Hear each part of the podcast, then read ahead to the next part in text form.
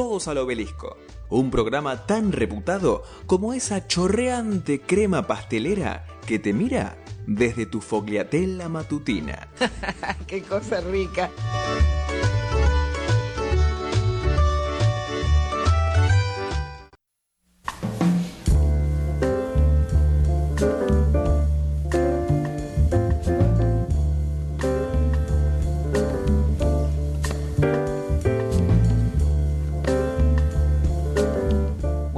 Aquí venimos nuevamente al aire de Todos al Obelisco con una columna del señor Juaco, una serie de recomendaciones culturales, le, le podríamos decir.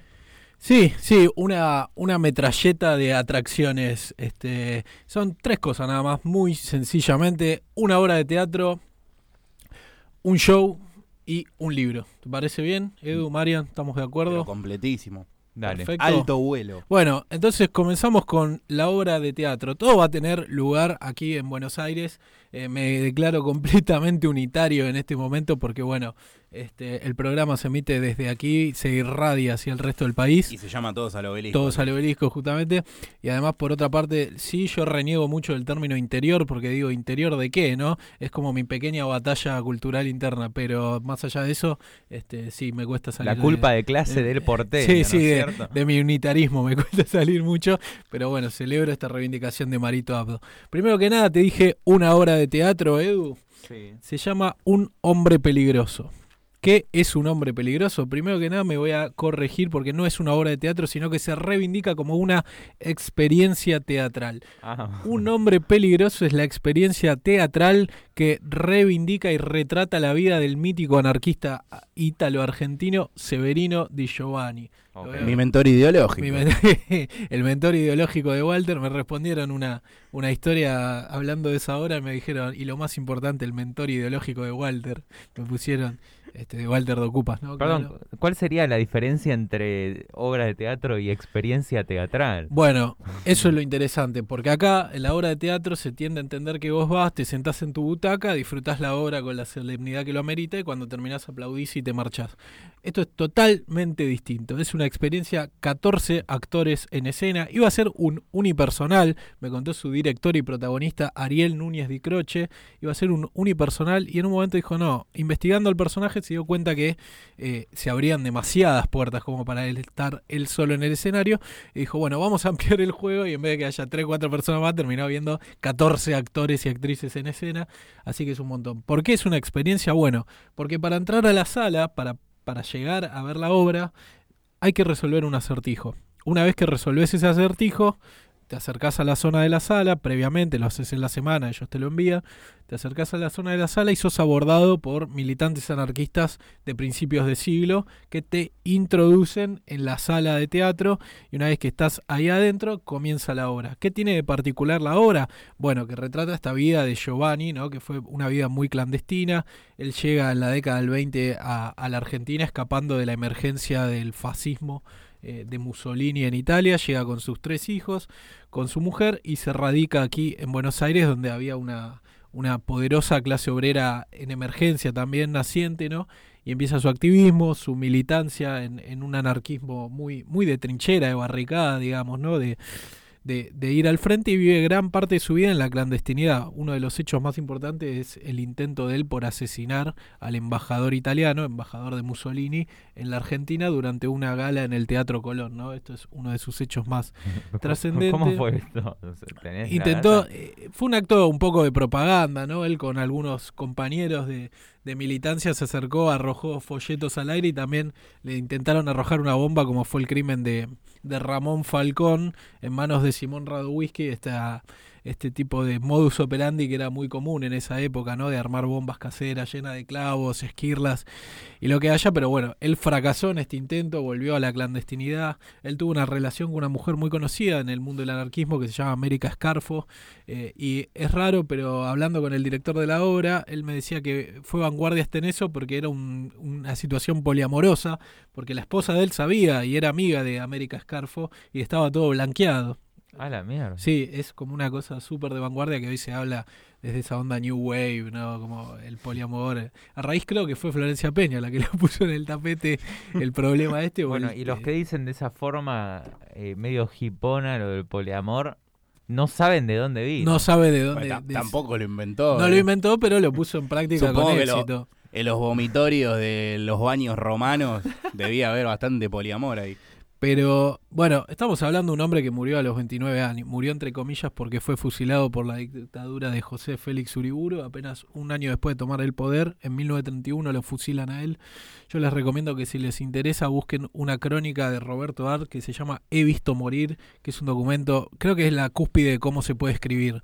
Realmente Roberto Art va y ve el fusilamiento de Giovanni y escribe una nota que es alucinante, si no me equivoco, para el diario Crítica. He visto morir, está la encuentran en internet y lo eh, Roberto Art se indigna porque ve que hay gente que va como una gala a ver el fusilamiento de Di Giovanni y va vestida como con ropa de, de- de gala, digamos, ¿no? Valga la redundancia, va fumando sus habanos a ver morir a un hombre, ¿no? Y Roberto Art se indigna porque dice que, que, que, que espanto, ¿no? Que asco. Pero perdón, él estaba viéndolo también. Pero él fue a cubrirlo porque era periodista. Era su laburo, papá. Era periodista y va con va, va a retratarlo. Y por suerte fue porque eh, eh, dejó esta crónica hermosa. Vol- volviendo a la obra en sí, a la experiencia teatral, eh, está basada en un libro que se llama El idealista de la violencia, de Osvaldo Bayer, nombre recurrente cada vez que hablamos de la clase trabajadora, historia de la clase trabajadora y del anarquismo. Y sobre ese libro se construyó entonces un hombre peligroso. Como decía, ustedes entran a la sala, comienza la función y van a tomar parte, no van a estar sentados, van a estar parados, vamos a ver la represión, las bombas, los tiros, de todo vamos a formar parte. Por ahí este, viene un policía y se apoya en nosotros, o estamos ahí y nos vuelan los cuetazos por todos lados. Entonces, esta es la vida de- del anarquista ítalo-argentino Severino de Giovanni. Dura poco más de dos horas y una vez que termina hay una charla abierta con el elenco, con el director, para, bueno, un poco intercambiar posiciones. Han ido también este, descendientes de muchos de los protagonistas de la obra, ha ido gente de la Fora, es realmente algo que está llamando mucho la atención dentro de ese mundo. Y Ariel Núñez de Croce, eh, el director, se reivindica anarquista al día de hoy, no es una cuestión puramente estética o artística, sino que él, él todavía defiende esta, esta posición que, bueno, a principios del siglo XX en la Argentina y en todo el mundo, diría, eh, fue muy, muy, muy poderoso. Ustedes piensen que cuando se escapó Rado Whisky del penal de Ushuaia contó con apoyo de, de la red anarquista en Chile. Si no hubiera sido imposible, ¿no? Y hablamos de época donde la comunicación era muy, muy rudimentaria. Tengo entendido que barrio porteño, bastión marxista en la ciudad, puede que sea la boca. Y ¿Me estoy confundiendo? No, este, es muy probable teniendo en cuenta la cantidad del el flujo migratorio que recibió la Boca, que fue, bueno, un poco el epicentro de la comunidad italiana. Igual había por todos lados, Sí. había en Rosario, tenés en Ciudad de Buenos Aires, incluso había bastiones anarcosocialistas eh, en los quebrachales en el norte de Santa Fe, en Chaco, todos los quebrachos en que- que se- Purmamarca. que se extrae. Por Mamarca no tengo conocimiento, pero todos estos lugares que te estoy citando realmente lo, lo eran bastiones anarcosocialistas, porque muchos trabajadores iban hacia esos lugares a trabajar en los quebrachales que después servían como durmientes en, en los trenes de... La iban- forestal. la Y, a- y forestal. ahora se convirtieron en anarco-trosco kirchneristas. bueno, eso no, habría que preguntarle a sus, a sus descendientes. Pero bueno, entonces la primera recomendación es Un hombre peligroso de Ariel Núñez de Croce. Búsquenlo en las redes sociales esta obra. Hasta, la, hasta donde me fijé estaban con funciones agotadas hasta agosto, así que Ah, si quieren ir reserven su lugar porque realmente está volando, le está yendo muy muy bien a esta obra. Por internet se sacan las Sí, entradas. búsquenlos en, búsquenlos en las redes sociales, sobre todo en Instagram van a encontrarlo como un hombre peligroso. Severino y Giovanni fue titulado por la prensa como el hombre más maligno que pisó el país. Ah, Vaya leyenda, un tipo que era periodista, poeta, obrero. Mirá qué eslogan, ¿eh? Como para no ir a ver la obra. Sí, no, por favor, una Yo, eh, perdón, eh, que me Sí. intrometa. Le dije a, a Malena, le mando un saludo, si quería ir y me dijo que era demasiado para ella. uf, fuerte. Me dijo que era mucho. Así que no sé, si invito a alguna de las dos personas que están acá, si quieren ir conmigo a ver la obra, Edu yo o- procedo. O Mariano, Joaquín. yo procedo. Vamos. Bueno, está bien, Ah. sí, obvio. Con- a, a vivir la represión de la década del 30 en carne propia, con el amigo Severino. Paso, un hombre peligroso entonces está en el espacio de resistencia cultural, sigue la polilla, Castro Barros 874 los días sábados a la noche. Castro Barros 874, no vayan directamente porque no van a poder entrar. Este, Hay que resolver el Claro, acertijo. hay que resolver el acertijo, hay que reservar entrada y una vez que pasan por estos pasos, valga la redundancia, Perdón, pueden ir. Una curiosidad tengo. Si no resolves el acertijo, ¿te dejan sin entrar? Claro, yo tenía esa ¿O duda. puedes ¿viste? sobornar a...? Yo no, no pasé por esa instancia, pero supongo que ha de haber alguna facilidad de pago, digamos, para resolver el acertijo, porque si no, este, se quedaría. Pero ¿cómo es? ¿Vos lo garpás y ahí vas a resolver el acertijo? Eh, vos sacás la entrada primero, sí, pagás y te lo envían el acertijo. Y una Ah, vez que lo resolviste, podés ingresar. O sea, en la semana lo tenés que resolver. Cuando llega el día, vos te acercás a la zona y ahí sos abordado. Incluso te ponen un sobre todo para estar en la obra, porque es todo este, acorde al tiempo que, que transcurrió la vida y obra de Severino Di Giovanni aquí en, en la Argentina. Ok.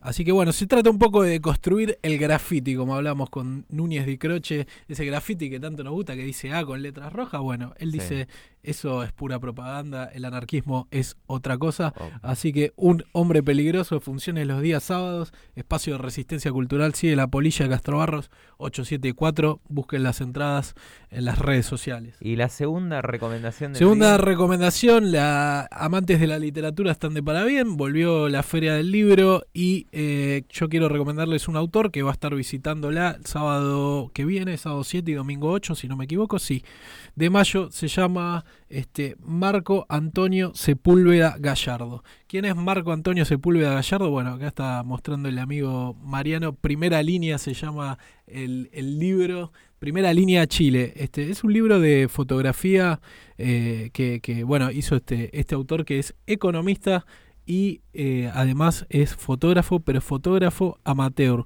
Eh, él un poco yo digo que la historia de Marco Antonio Sepúlveda Gallardo es la historia reciente de Chile, ¿no? Porque él se fue eh, a vivir a Suecia, se exilió con la familia en 1974, tenía apenas 12 años, en 1973, bueno, Augusto Pinochet había saltado el poder al derrocar al gobierno constitucional de Salvador Allende, en el 74 se exilia Marco Antonio con su familia a Suecia y empieza a estudiar fotografía de manera amateur. Años después se recibe en la Universidad de Estocolmo, en licenciado en Economía, economista. 1988 regresa al país para participar del, del referéndum que termina con la dictadura de Pinochet, gana el no, que era justamente no seguir con ese gobierno de facto, y en 1996 vuelve y se establece definitivamente en Chile, trabaja en el mundo de las finanzas, en la economía. En 2019, casualmente, él estaba en Estocolmo visitando a su hijo allí en Suecia y se entera de la rebelión que empieza a ganar las calles de Chile, ¿no? Con ese aumento, ustedes recordarán, del metro de Santiago, nuestro subterráneo, lo que aquí le decimos el subte, que pasó de 800 pesos chilenos a 830. Eso desata como la gota que colma el vaso, desata una rebelión sin precedentes y Marco Antonio Sepúlveda Gallardo se saca un pasaje y vuelve de urgencia al país ante la sensación de que estaba por pasar algo muy muy grande, toma su cámara y sale a la calle a las calles de Santiago, a la Plaza Italia, hoy rebautizada Plaza Dignidad, y allí conoce un grupo de jóvenes que se llaman Primera Línea, un grupo de jóvenes que no tienen liderazgos definidos, que van cambiando conforme pasan los días, cuya tarea, la tarea a la que ellos mismos se dan es contener a las fuerzas policiales. Vale destacar esto, no solo carabineros, que es una policía militarizada, sino también al ejército, porque reinaba el estado de emergencia decretado por Sebastián Piñera en ese entonces. Estamos hablando de octubre del 2019. Entonces conoce a este grupo de jóvenes, hace un trabajo para ganarse su confianza, porque se imaginarán que era muy, muy tensa la situación, y empieza a retratarlos. Él marcha al frente con estos jóvenes, se pone entre carabineros y ellos, con el riesgo que conlleva. Él fue herido, recibió varios balazos de, de balines, disparos, este, gases lacrimógenos, ¿no? Recordar que además disparaban a los ojos los Sí, carabineros. Sí, cuánta gente ha perdido los ojos bueno, entre octubre del 2019 y marzo del 2020 se reportan 34 muertos, al menos en los reportes oficiales eh, en manos de la Fuerza de Seguridad. Y bueno, y Marco Antonio Sepúlveda Gallardo estaba ahí en el medio y empieza a retratar a estos jóvenes, ¿no? Que la tarea que tenían ellos era impedir que la policía avance sobre las manifestaciones pacíficas. No querían que se diezmen esas manifestaciones que llegaron a ser multitudinarias,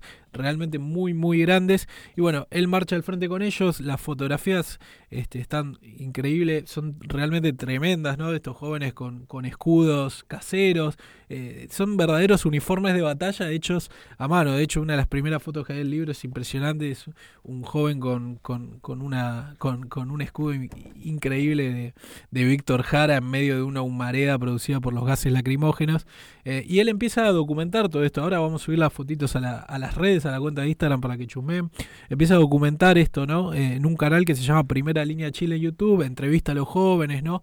Y es impresionante porque cuenta cómo estaban jerarquizados, ¿no? Adelante tenías los una suerte de zapadores que eran los que enfrentaban, atrás tenían los que preparaban la munición, atrás tenían los que se encargaban de quitar el, gas lacrimógeno o los efectos eh, con laurel y agua. Atrás tenías las encargadas de, alimentar. Era realmente como, como un campo de batalla. Es, es increíble como... Muy artesanal y rudimentario, Obviamente. Y, enfrentar una fuerza como carabineros con una historia represiva de, las más importantes del mundo. Con años en campo de batalla, con capital además, inversión extranjera. No, y además con, con el, apro, el apruebo, el, el visto bueno del gobierno de Sebastián Pinera, que eh, entonces. licencia para. Sí, licencia para, para matar, Y para tirar a los ojos. Totalmente. Y bueno, luego pasa, pasa un año, él empieza a ver todo este material que tiene y en 2021, para el segundo aniversario, decide, dice, voy a hacer una muestra de fotos y un amigo de él, maestro de fotografía, le dice, no, ¿por qué, ¿por qué la muestra de fotos no se acuerda nadie? Le dijo el otro día, ¿por qué no haces un libro?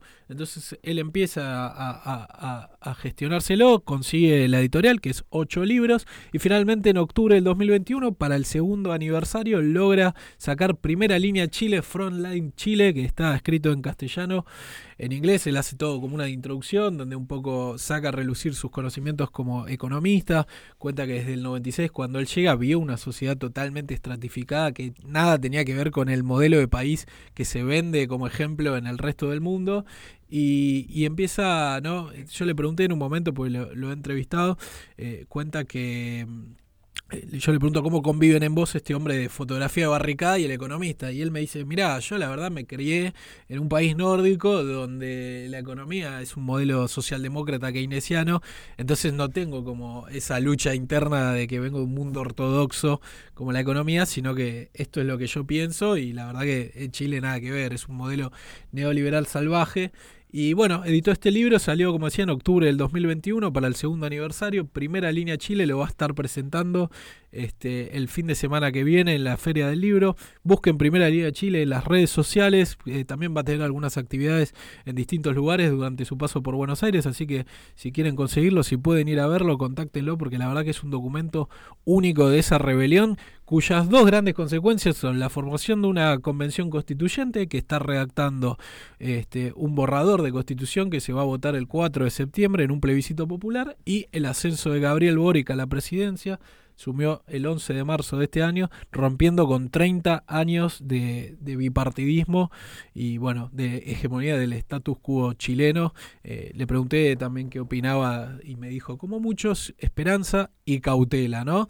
Porque sabe que está en una posición de debilidad Boric, que va a tener que negociar mucho, pero lo que me decía Marco es que nos llame a la calle y que nosotros vamos a responder. Y además sabe que si empezás así tuiteando puede no terminar muy bien siguiendo el ejemplo. De sí, de Alberto, ¿no? De otro lado de la cordillera. Sí, sí, con 40 años menos, Boric, nada, tanto no, pero, pero sí. Quiero hacer eh, un, un ejemplo para los oyentes, porque es un libro de calidad de esto, y quiero que escuchen un libro de fotografía con todas las hojas enceradas, ¿se dicen? No. ¿Cómo se dicen? No, no sé, plastificadas. Sí, no sé, tiene un nombre especial estas hojas de fotografía, ¿no? Pero escuchen el peso de este libro eh, en la radio. Pero parece una película de terror. sí, sí, es un momento. Las hojas. Un momento disruptivo en la historia de la radiofonía mundial. Mariano hace sonar un libro. Pero para que el oyente se dé cuenta la calidad de las hojas y el peso de este libro. No, sí, se, se lo siente y se lo ve muy bien, así que no me imagino cómo se escuchará del otro lado. Muchas gracias, Juaco, por las recomendaciones. Te. Falta una. Ah, Sí, esta es eh, más que nada un- un- una publicidad al capital concentrado, ¿no? Pero no, no voy a dejar de hacerlo porque yo no soy un hippie. Pero saben ustedes que parece que está emergiendo todo lo que no salió en los últimos dos años, está pasando ahora en Buenos Aires a nivel recitales. Sin ir más lejos, esta noche toca Metallica, el Quilmes Rock, eh, viene Gorilas, estuvo hace poco y nada Lula Palusa. posteriormente se despidió Kiss, es como que está viendo demasiadas cosas para lo pobres que somos. Kiss se despidió el mismo día que tocó la renga. Aquí se despidió el mismo día que Vino Maroon 5. la renga que finalmente tuvo que ¿Escuchaste? sí sí sí. Prefiero que no pero sí lo escuché. Vino Maroon 5 dijo. Pero bueno yo únicamente quería decir que se viene el, el Primavera Sound va a ser en noviembre del 7 al 13 de noviembre aquí en la ciudad de Buenos Aires en distintos escenarios. Y la verdad que esta sí es una grilla que me interesa porque viene Jack White que siempre es un hombre del rock and roll eh, disruptivo en cada disco que hace. Viene también Björk, Travis Scott, los Arctic Monkeys, una banda muy muy popular aquí en Argentina, viene también Lorde, este, bueno, también, no sé, mucho Father John Misty, Mitski, Cat Power, ahí ya un poco queda Yo fuera. me perdí en esa, ¿eh? Sí, en, la- eh, en el plano local, las ligas menores. A mí me gustan, ¿eh? Eh, a 1200 kilómetros. Epa, mirá. Ah, Está escuchado ese disco. Eh, y Renault Fuego, lindas Esa. canciones. Tiene lindas canciones Sí, sí, sí. el indie gusta. nacional. Así que recomendamos el Primavera Sound, si aguante esa billetera. Y justamente para hacerle honor a la gran banda para mí que viene en este festival, este, vamos a escuchar un tema, ¿te parece, Edu? Dale, Juaco, muchas gracias. Por favor, esto es Pixies. Temón.